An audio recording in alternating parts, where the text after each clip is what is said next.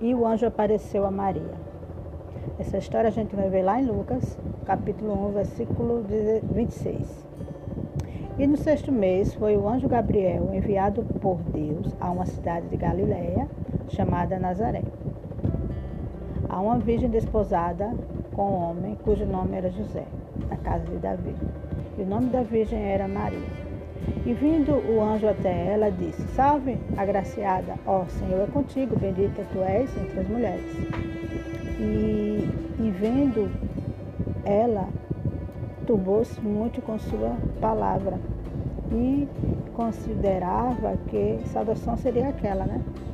E disse o anjo: Maria, não temas, porque achaste graça diante de Deus. E eis que em teu ventre conceberás e darás à luz a um filho, e chamarás o seu nome Jesus. Este será grande e será chamado Filho de Deus Altíssimo. E disse Maria ao anjo: Como será isto, visto que eu não conheço homem algum? E respondeu o anjo, disse-lhe: Descerá sobre ti o Espírito Santo, e o poder do Altíssimo te cobrirá com a sua sombra. Por isso, também o santo que de ti há de nascer será chamado Filho de Deus. Bom, é, esta palavra, eu, toda vez que eu escuto essa palavra, eu fico imaginando o conflito de Maria, né? E que mais uma vez aqui, Deus, na sua infinita misericórdia com o povo dele, ele vai criar mais uma situação para salvar o povo dele. Porque ele salvou o povo de Israel na saída de, do Egito, né? Que ele usou Moisés para guiar o povo, né? Para sair da escravidão do Egito.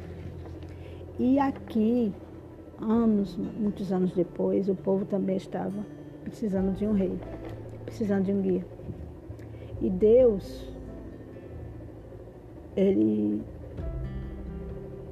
ele teve essa ideia de libertar o povo. Agora seria de uma forma mais dolorosa. E ele tinha que enviar o seu filho, Jesus. E para isso, ele tinha que vir ao mundo como uma pessoa natural. Ele tinha que vir como humano. E Deus tinha que escolher uma jovem. Uma jovem comprometida. Porque, olha só, gente, Deus, vocês têm que, que atentar aos detalhes. Maria já era comprometida. Então já dificultava mais ainda as coisas para Maria, porque ela já era comprometida, ela já estava de casamento marcado. Olha só. E, e, e ela era noiva, né? Noiva de José. Mas Deus escolheu Maria porque Maria tinha algo que agradava a Deus: a obediência e a fidelidade que Maria tinha com Deus.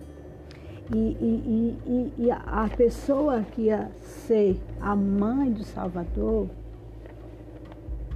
ela não podia ser qualquer uma, não oh glória. Ela tinha que ter essas características. Ser temente, ser é, é, é, é corajosa. Por quê? Porque ela estava colocando a sua vida em risco. Era um sacrifício que Maria tinha que fazer. Por isso ela foi escolhida. Porque ela, Deus sabia que ela não ia dizer não para ele. Deus, ele, ele fez isso porque ele sabia que Maria não ia dizer não. Porque eu fico imaginando ali o, o, o conflito na cabeça de Maria, dela obedecer a Deus ou agradar o seu, o seu noivo, né? Porque não seria fácil para ela. Não seria uma moça noiva comprometida para se casar. Ia ter que engravidar sem nunca ter nem conhecido seu noivo. Quem que iria acreditar nisso? Ninguém. Porém, Deus, conhecendo o coração de Maria e a sua fidelidade, ela ia ser a mãe de Salvador. Mesmo ela colocando a sua própria vida em risco, porque, para vocês que não sabem, ela podia ser apedrejada por adultério. Não foi fácil para Maria obedecer a Deus. Ela estava colocando a sua própria vida sentimental em risco e a sua vida também. Pois ninguém iria acreditar que ela estava grávida do Espírito Santo, nem mesmo seu noivo.